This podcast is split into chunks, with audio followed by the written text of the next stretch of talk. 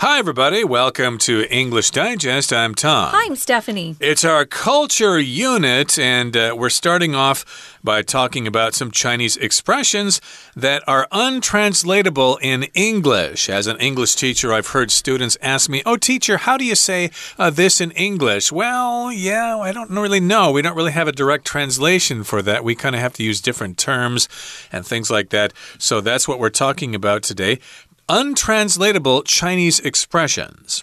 Uh, we run into these a lot, actually, because uh, of the work we do.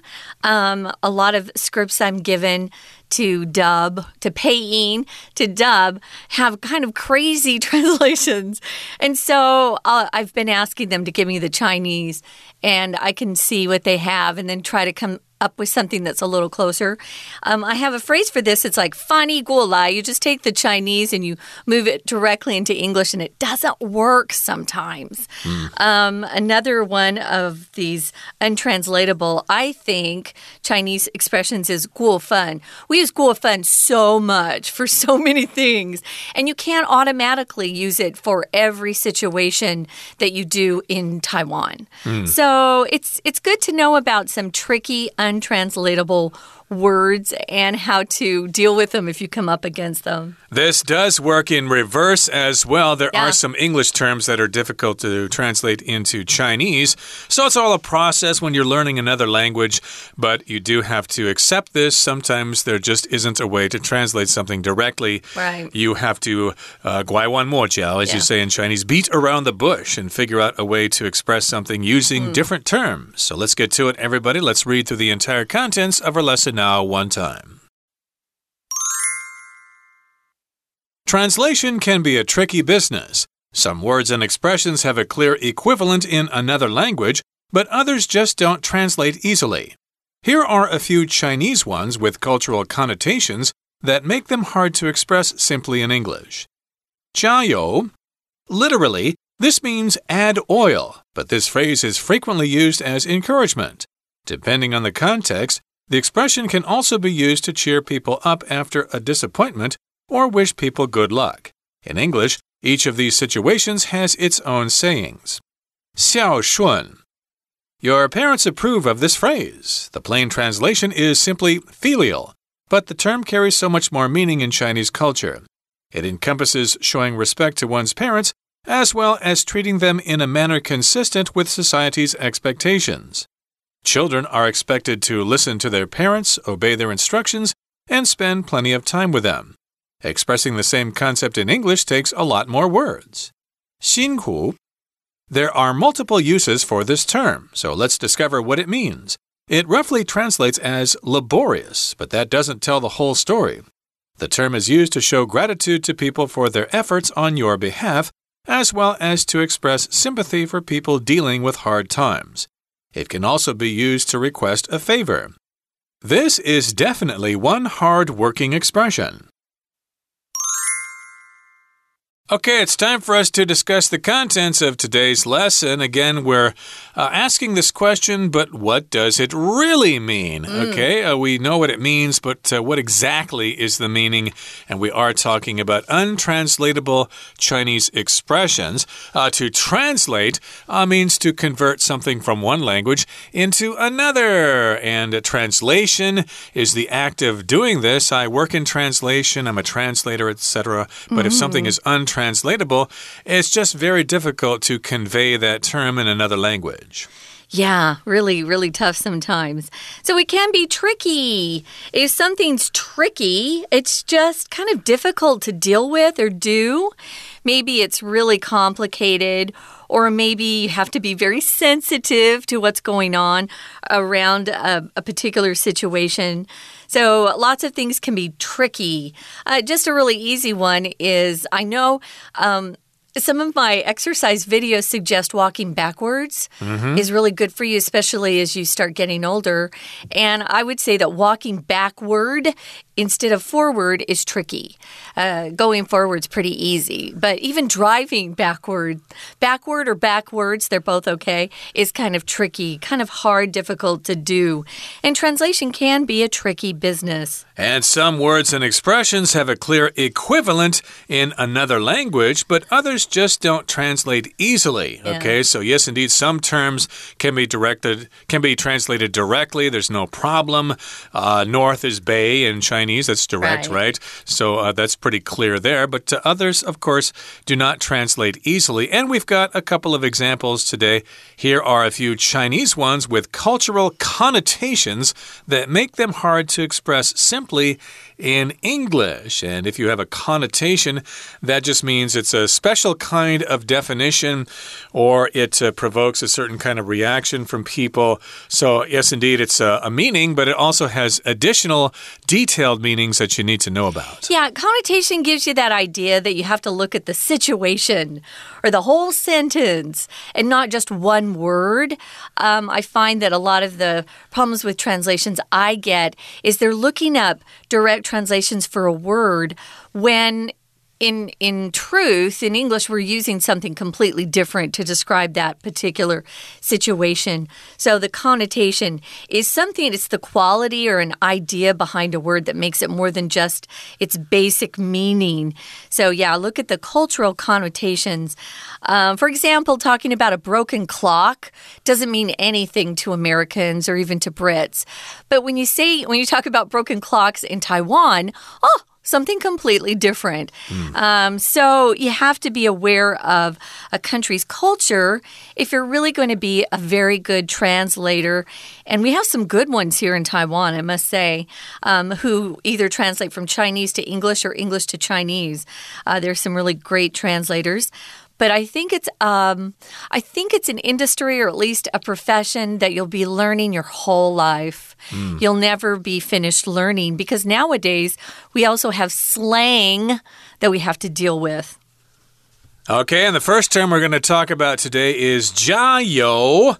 And literally, this means add oil. That's the direct translation of this term, add oil, jiao. But this phrase is frequently used uh, in different situations. It's used as encouragement, especially if somebody's trying to do something. They're trying to uh, run in a race, for example, and you can be shouting from the stands, Jayo, Jayo. Which, of course, uh, you cannot directly say, add oil, add oil. That just sounds really weird. Uh, I guess you just have to say, go, go, try harder, do your best. Yeah, uh, one of the things that uh, the foreigners here in Taiwan joke about is this particular phrase. But instead of saying add oil, Tom, we usually say uh, add gas because it's kind of funny. Because if you um, expel gas or let gas out, it's um, it, that's farting, which is you know fang pi, which is not nice. So just as a joke, we'll sometimes say, "Hey, add gas," um, but you can't literally translate this. Literally means the exact meaning of the words. So, like Tom said, what do you say when you're trying to cheer someone on? Um, if I'm watching a game, I'd probably go, go, go, run. Faster, go, go. But it's usually just go, go. Ours is kind of boring, I guess. Depending on the context, context here is a situation. The expression can also be used to cheer people up after a disappointment. Ah, cheer up. But we would never say, you know, go, go to cheer someone up either. So this is one of those phrases that you can use in different ways if you're here in Taiwan, but not so much in America. Because if someone's down and depressed after a disappointment in America, we would probably say, Oh, cheer up. I hope you feel better. You know, it's not over. You'll have more chances. Um, so it's a phrase you use to wish people luck. Um, but again, in English, each of these situations has its own sayings. Um, and you know what? Its own um, sayings that, that applies to Chinese as well. Sometimes we use a phrase in several uh, situations, whereas in, in Chinese, you have different sayings for each specific situation. It gets kind of tricky that way, but it's always fun. Yeah, I can't think of think of any off the top of my head, but yes, indeed, there are some phrases in English that need to be expressed in different ways in different situations in Chinese. Uh, you'll learn those terms as your journey of learning English continues Yeah. over the years. And yes, indeed, jiao also means to get gasoline. I need to get gasoline for my car. I need to fill up my tank. Yeah. Uh, usually in America, we just say, "Oh, I need to get some gas." We need to get some gas, or almost out, we're on empty, or we're yeah. running on empty. We're running low. Running low, etc. Yeah. And the next term here is xiao shun. Okay, uh, xiao shun. Okay, that's a difficult uh, concept. We know what it means once it's explained to us, but uh, your parents approve of this phrase. So to approve of something means that you like this thing, you're not against it. Uh, when somebody has this idea, you approve of it, you really like it, you support it. Yeah. So yeah, it's uh, it's uh, what is it? Xiao Shun. Hmm. I don't use that much, but yeah, your parents approve of this phrase. so the plain translation is simply filial uh, or filial piety. You'll often see if you're reading a novel or watching a TV show about history. Uh, but the term carries so much more meaning in Chinese culture. Uh, it encompasses or includes. To encompass just means it has um, different a feeling around it too. To encompass is to surround.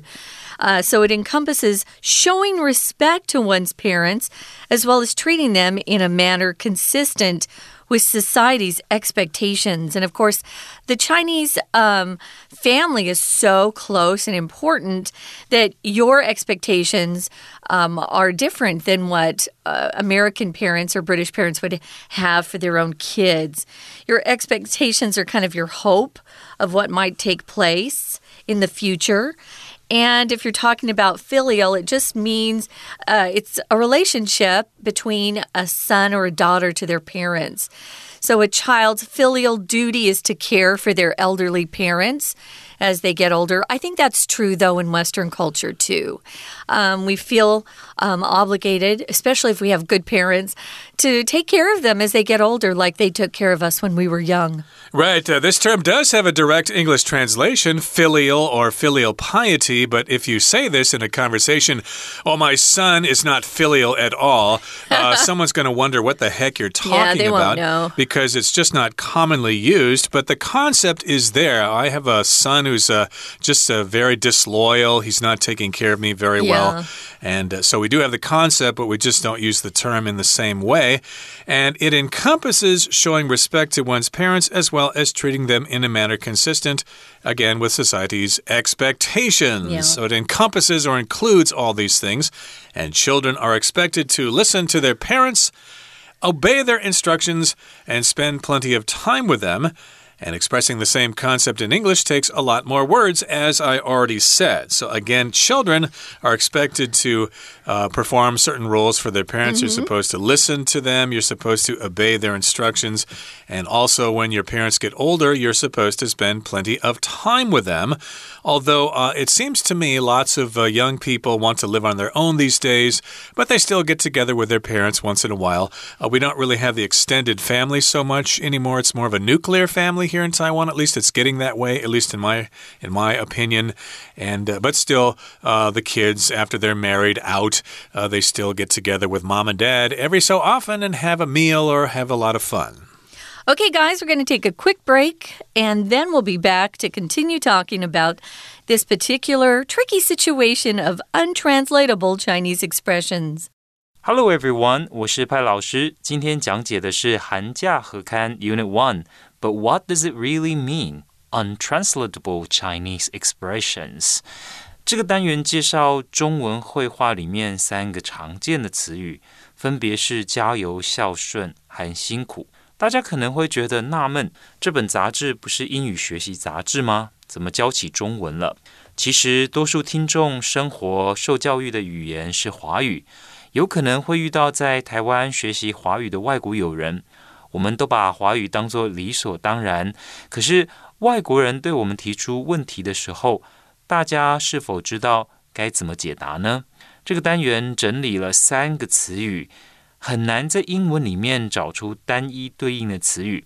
好，那我们一起来看学习重点吧。请同学先看到第一段，第一段先做一个总的介绍。Translation can be a tricky business。请同学看到 tricky 这个单字，tricky 的意思是。有点麻烦的、棘手的意思呢，就是翻译有时候是挺棘手的一件事。好，那我们通常呢都会在不同的语言里面，希望能够找到对应。好，所以请同学看到第二个句子，equivalent 这个字就是对应的意思。好，再来我们看到 but 后面的这个部分，动词 translate。老师要提醒大家的是，这个字呢，我们通常都会说把什么东西翻译成另外一个语言，像比方说把这个文件翻译成英文，translate this document into English。那但是这里的 translate 它其实呢是当做不及物动词来用，这也是可以接受的。好，那再来我们往下看，看到第一个词语要讲的就是加油。好，那加油呢，绝对我们在讲英文的时候字面上不会说 add oil，那这只是它表面上的意思。加油两个字字面上的意思是 add oil，可是我们英文当中并不会这么说。那而且呢，其实中文讲加油的时候，看上下文情况也不太一样。所以我们看到第二个句子，depending on the context，所以要看上下文而定。加油这句话呢，有时候是帮别人打气，to cheer people up；那有时候呢，是祝别人好运，to wish them good luck。再来，我们看到第二个词语是孝顺，请同学先看到第一个句子：Your parents approve of this phrase. Approve of 后面如果加上 of 的时候呢，请同学要特别注意，这边并不是批准的意思，而是赞成、赞同。那你的爸爸妈妈听到孝顺这两个字，他们应该都是会认同、会赞同的。好。我们看到呢，就是孝顺在中文当中呢，其实有相当丰富的意涵。It carries so much more meaning in Chinese culture。那孝顺这两个字当中，在说华语的文化里面呢，其实意涵相当的丰富。动词呢，请同学特别注意，carries，就这个字呢，它其实包含了非常多的意涵啊。老师刚刚讲到包含，其实一个非常常见的动词就是。下面这个第三个句子的 it encompasses，这里的 encompass encompass 就包含了包含了哪些呢？包括对自己的父母表示尊敬敬重 ，showing respect to one's parents。此外呢，当然在对待父母的时候，符合社会的期望，这也是一种孝顺的表现。In a manner consistent with society's expectations，所以这里 be consistent with 也就是符合一致的意思。We're going to take a quick break. Stay tuned. We'll be right back.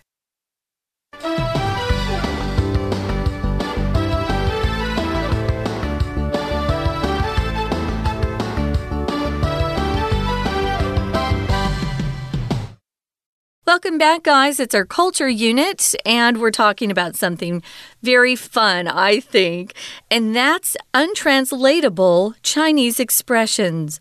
So, there are a lot of Chinese expressions that if we uh, translate them directly or literally, it makes no sense. and it's definitely weird uh, to foreigners' ears if we try to do that. So sometimes in translation, you have to come up with a phrase that that has the same feeling and meaning with different words. I remember one time, it was a while ago, I was asked to translate a 30 second um, ad or advertisement for 7 Eleven. And it was beautiful Chinese. It was a Chinese poem, and it just didn't work in English. It sounded silly you mm. know, because, you know, we don't talk like that. And it was very poetic. And so uh, foreigners would not understand that. So I asked the client if I could just come up with something similar that would be acceptable or cooler uh, to us in English. And that's what we did. I actually didn't translate it word for word at all, but had, had something that had kind of the same feeling to it, but just didn't sound like poetry because we don't think of 7 Eleven or convenience stores as, you know, um, elegant stores. Mm. You know, they're just quick places to pick up something that's kind of cheap. So, translation can be a tricky business.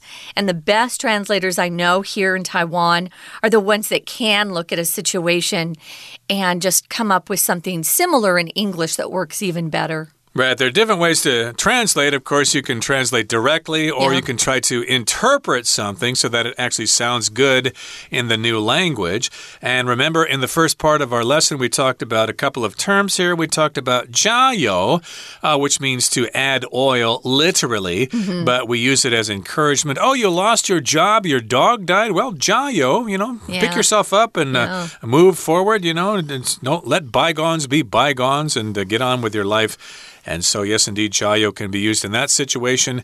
It can also be used to uh, encourage people during a competition or something. Sure. Jayo, Jayo. I remember uh, seeing, hearing that quite often uh, during the uh, variety shows that used to be so popular on TV here in uh, Taiwan when they would have these competitions and they were trying to do these obstacle courses and everybody was shouting, Jayo, Jayo, uh, to give them encouragement. Uh, we also talked about xiao shun, which we do have a uh, translation for filial, but uh, we just don't use that term very often. And to be honest with you, I never knew this word existed until I actually came to Taiwan. No, I'd never seen it or heard of it before I came to Taiwan.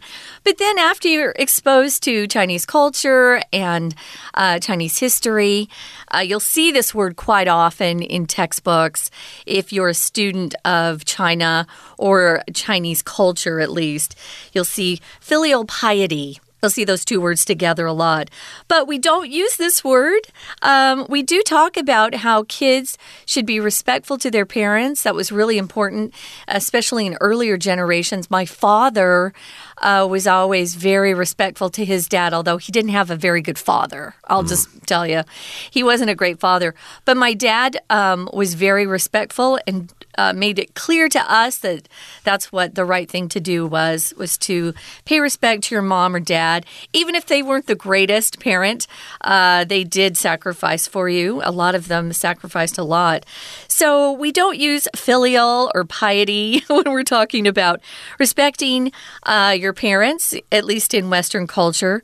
But we do have our own social expectations for how kids should be to their parents. Uh, they're expected to listen, um, obey. Uh, that's getting uh, harder to see these days. If I'm watching, you know, news reports and TV shows, I, I see a lot of disrespectful kids, and it makes me kind of sick. But try to be good to your parents and uh, obey. You know, a lot of them have a lot of pressures on them. So, what can you do? Well, um, you need to spend some time with some of these tough phrases and come up with something that works better. Um, if you're translating, or just learn that there are some differences. I think it's the fun part of learning another language. Okay, and the third term we're talking about today is 辛苦, uh, which means kind of bitter, difficult. That's what it means literally. And there are multiple uses for this term, so let's discover what it means. Uh, so, again, this is a term that can mean different things in different situations uh, to Chinese people, and it roughly translates as laborious, but that doesn't tell the whole story. Okay, so you wouldn't say, uh, gee, um, thank you for your help, you know, 哦辛苦你, uh, laborious you. Uh, no, we wouldn't say that. It sounds silly. It sounds stupid. It sounds dumb. And we wouldn't say it that way. But again, this term is used in lots of different situations. But roughly, more or less, it means laborious. But again, that's just for the sake of explaining the meaning. We don't really use laborious that much. Oh no. um, it's kind of a pain if it's laborious. But yeah, if something is roughly translated, roughly here just means about. It's not an exact figure, it's about this, it's approximately this. Uh, there were roughly 2,000 uh, students in my high school when I was in high school, which was a big high school. But anyway, roughly, that's not an exact figure. So it roughly translates, as Tom said, as laborious. Um, I think of it as hardworking. And if I hear, you know, shinku nila or shinkula ni, I've heard both those too. It just means, oh, I, I feel your pain or, oh, thanks for working so hard for us. I, when I was uh, in charge of the kids at church, um, we did lots of programs, and it was always something I heard afterwards after we performed, and the kids did a great job. They knew took a lot of preparation. It was always oh shinkula, shinkunila, or shinkula ni. I've heard too, but anyway, you're kind of expressing or showing gratitude to people for their efforts, especially when it's on your behalf or in your behalf. On your behalf is when someone does it for you and not just for themselves themselves. Right, so you would say that to somebody, oh, synchrony, uh, thank you. Mm. Uh, that's what we would say in English. Oh, thank you, I appreciate what mm. you're doing for me. Uh, we can express this sentiment, but we don't have a direct translation. You might use several different terms. And again, you show gratitude to people uh, for their efforts on your behalf or for you. They're doing something for you. So you say, Oh, synchrony, uh, thank you very much. I appreciate that.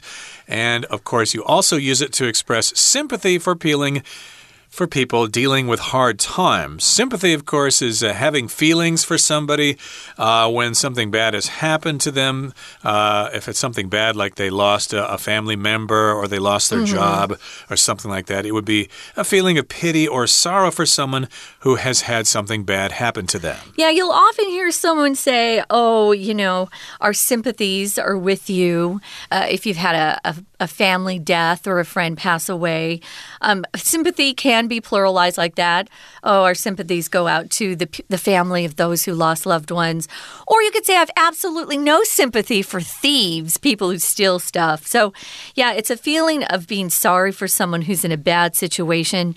It can also be used to request a favor. So, if you request something, it's kind of a polite um, demand or a, a formal demand for something. Could you please do this for me? So sometimes you have to request a favor from someone. I did last night, actually, from a colleague. Hey, could you send me that um, release form that you just signed today? I want to see what it looks like. Request a favor, do something for someone else. And you might say that to them, oh, shinku, um, as a, a way to say thank you for doing something for you. This is definitely one hardworking expression, and isn't that the case? It's the truth, the truth. Someone who's really 辛辛苦 is our Chinese teacher. We're going to listen right now. 再来，我们看到第三个词语是辛苦。好，辛苦呢，我们看到这个段落的第一个句子，There are multiple uses for this term. Multiple 其实呢就是多的，不止一个。Multiple 两三个以上，那我们就会说 multiple。 比方说，我们知道我们常常作答的选择题是 multiple choice questions。好，再来，我们来看到下面要解释辛苦的时候，我们说大约哦，可以大致上可以翻译成 laborious。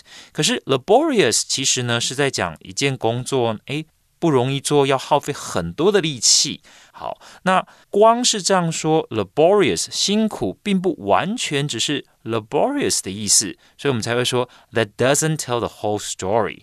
因为辛苦这个字，它的意涵相当的多，所以有哪些用法呢？It's used to show gratitude。To people for their efforts on your behalf。有一些人帮我们很多忙，那我们要表示我们的感谢的时候呢，我们就会说你辛苦了，对吧？这时候是要 show gratitude，表示感激。那此外还有一些情况，我们会说辛苦，什么样的情况啊？像比方说，诶，有人考试考了一整天，那特别呢是考生在炎热的天气。比方说七月份的时候，有很多的学生会参加职考。那在考完一整天以后，我们可以对他们说啊，辛苦了，to express sympathy for people dealing with hard times。那这里我们所说的就是辛苦最常见的这两个意涵。好，那经过今天这三个词语的介绍，希望同学将来。如果有机会和外国友人做语言交换的时候，他们请你解释这三个词汇，大家会更有方向，更知道要如何用英文解释给他们听，让他们知道在中文实际运用当中应该要怎么用，才不会发生错误。好，谢谢大家。That's it, guys. Thanks for joining us. We hope you'll come back soon. For English Digest, I'm Stephanie. I'm Tom. Goodbye. 再见。